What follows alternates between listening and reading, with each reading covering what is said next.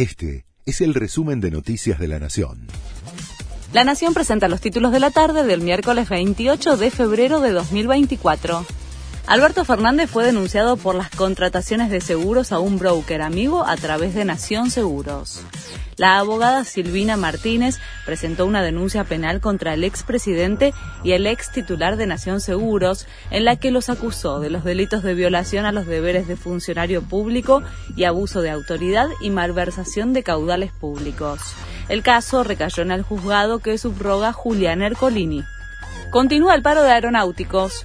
La medida de fuerza tras el fracaso de las paritarias en el sector rige hasta la medianoche, en medio del malestar de los pasajeros. Las aerolíneas ofrecen la posibilidad de reprogramar los vuelos sin costo.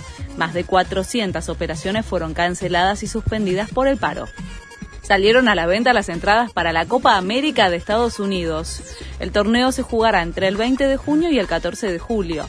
Con excepción de la final, que tendrá los tickets a disposición a partir de abril, ya se pueden adquirir los pases para los partidos. Los precios van desde 45 a 30 mil dólares en la página oficial de la Copa. La nafta aumenta más de 500% en Cuba y se agrava la crisis. Además, sube 25% las tarifas de electricidad para los sectores de mayores consumos. Por primera vez, el gobierno pedirá ayuda al Programa Mundial de Alimentos de la ONU para poder seguir distribuyendo comida a los menores de 7 años. El volumen de residuos podría aumentar más del 60% para el 2050. En 2023 fueron unas 2.300 millones de toneladas.